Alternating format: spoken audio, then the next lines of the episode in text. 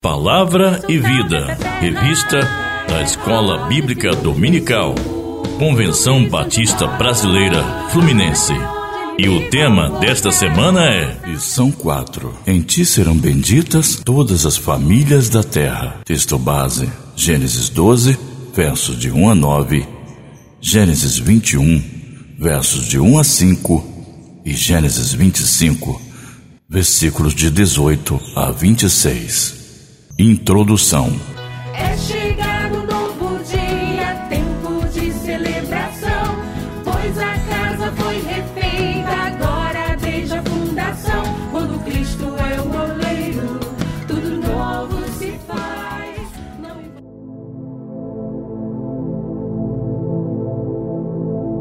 As gerações que se seguiram aos nossos primeiros pais percorreram um caminho de distanciamento do Senhor.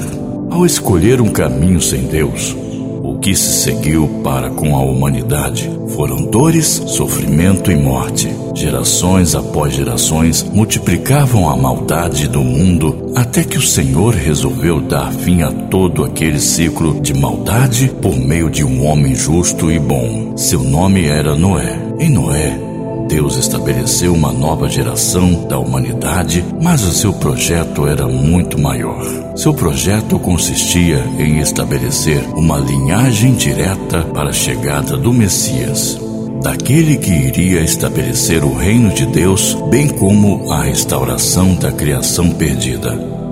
E Deus escolheu dentre os descendentes de Sem, filho de Noé, um homem chamado Abraão, e a partir dele todas as famílias da terra seriam abençoadas. Hoje refletiremos acerca dos principais patriarcas da história de Israel, a saber, Abraão, Isaque e Jacó. Nesse prisma, então, aprenderemos suas lições para a nossa vida e também sobre a importância deles para a compreensão da história da redenção.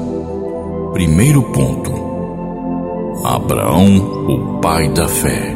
Gênesis 12, versos de 1 a 9. Abraão tinha uma fé notável e foi um dos homens mais importantes da história. Primeiramente, o seu nome era Abrão, que significava pai exaltado. Mais tarde, o Senhor alterou seu nome para Abraão, o qual significa pai de multidões. A promessa de Gênesis 3, verso 15, segundo a qual afirmava: E porei inimizade entre ti e a mulher, e entre a tua semente e a sua semente. Esta te ferirá a cabeça e tu lhe ferirás o calcanhar. Passou a ter relação direta com Abraão. Deus o separou do seu ambiente pagão em Ur dos Caldeus, Atos 7, versos de 2 a 4. Lhe fez promessas tanto pessoais como também universais, Gênesis 12, versos de 1 a 3, e as promessas eram estas: 1. Um, que lhe seria dada uma terra, Canaã. 2.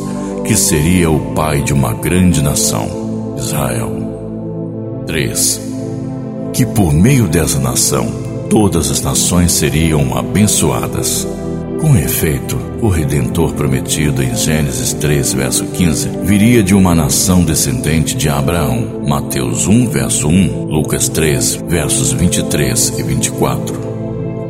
Assim, Deus chamou o homem para começar o cumprimento de sua promessa e, por intermédio desse homem, Deus abençoou o mundo inteiro. O chamado de Abraão deveu-se totalmente à graça de Deus, onde as bênçãos da aliança emergiram totalmente da bondade do Senhor. Não resta dúvida, porém, que foi necessária muita fé por parte de Abraão para responder a essas promessas, uma vez que ele não tinha filhos, pois ele e sua esposa eram idosos. Gênesis 11, verso 30.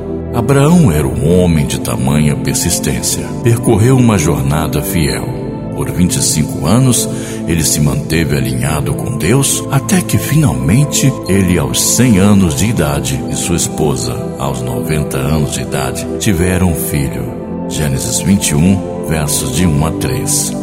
Aprendemos por meio da vida de Abraão que Deus sempre associa bênção à obediência, mesmo quando ele não descreve todos os detalhes de como pode ser essa bênção. Embora Abraão jamais tenha imaginado o modo surpreendente como Deus cumpriria o que prometeu nessa aliança. Ele sempre confiou no Senhor. Gálatas 3:6 você também teria fé para obedecer a Deus incondicionalmente, como fez Abraão? Como vimos acima, Deus cumpriu sua promessa na vida de Abraão, dando-lhe um filho. Seu nome era Isaque. Ele era o filho da promessa, o qual é considerado um dos patriarcas de Israel. Segundo ponto, Isaque, o filho da promessa. Gênesis 21, versos de 1 a 7. Nasceram dois filhos de Abraão, Isaque, Ismael e Isaque. Porém, Isaque foi escolhido como herdeiro da promessa. Aprendemos na Bíblia Sagrada que, apesar de Ismael ter tido bênção por ser filho de Abraão em Isaque, é que Deus cumpriria a sua promessa. Ismael era filho da precipitação de Sara em relação à promessa.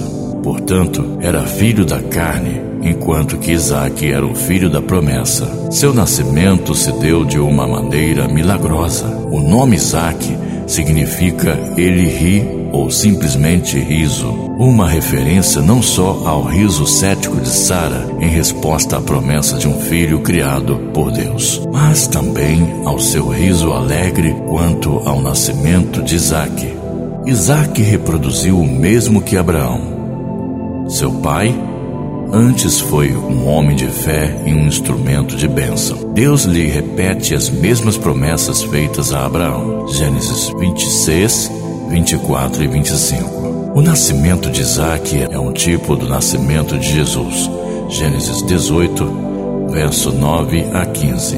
E Mateus capítulo 1, verso 1. Sua ida ao monte para ser sacrificado e seu resgate da morte apontam para o sacrifício de Jesus. Gênesis 22, versos 3 a 8 e Mateus 27, 22 e 23. Ou seja, a clara e perfeita promessa de Deus em Gênesis 3, verso 15. Podemos observar claramente Deus conduzindo a história da redenção por meio da vida de Isaac. Por sua vez, Isaac teve dois filhos, Esaú e Jacó. Esaú era o filho mais velho porém, foi rejeitado por não ter dado o devido valor às promessas de Deus. Assim, Jacó foi escolhido como portador da bênção. Gênesis 25, verso 23. E de fato, foi ele quem herdou a bênção da primogenitura, bem como a herança da promessa de Deus. Portanto, o caráter desses dois filhos revela-se pela atitude ante essa promessa. Gênesis 25, verso 29 a 34. Como você reage às promessas de Deus? Você as trata com desprezo, como fez Esaú? Ou toma posse delas e as observa consoante fez Jacó? Terceiro ponto: Jacó, um príncipe com Deus.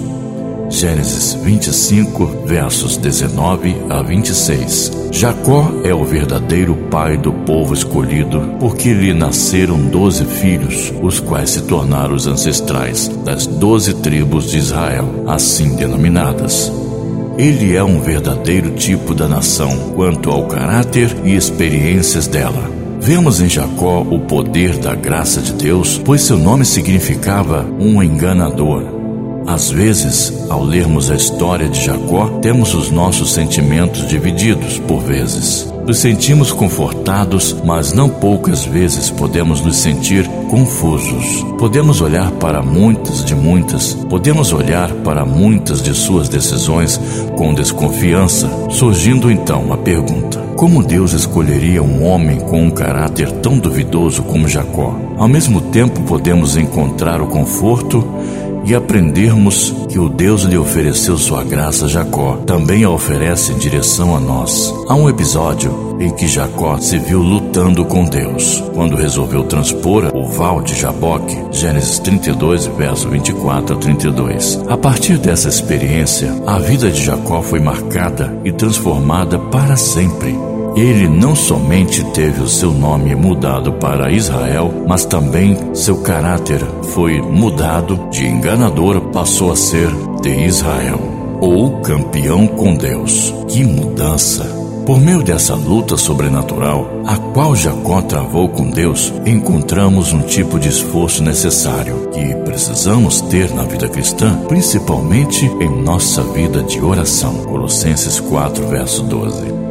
Aprendemos também que, apesar das falhas e fraquezas de seu caráter e dos seus consequentes sofrimentos em virtude disso, Deus sempre amou a Jacó. E esse relato nos traz uma valiosa lição. Deus não ama as nossas falhas e pecados, Ele ama a nós mesmos e oferece, pela Sua graça, uma oportunidade de abandonarmos os erros do passado e sermos vitoriosos em Sua companhia. Aleluia! Amém. Para pensar e agir.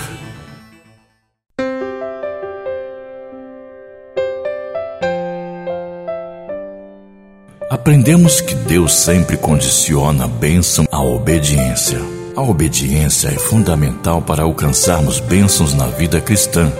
Deus cumpriu sua promessa feita a Abraão. Por intermédio de Cristo, descendente de Abraão, todas as nações do mundo podem ser abençoadas quanto ao relacionamento com Deus. Abraão apenas creu.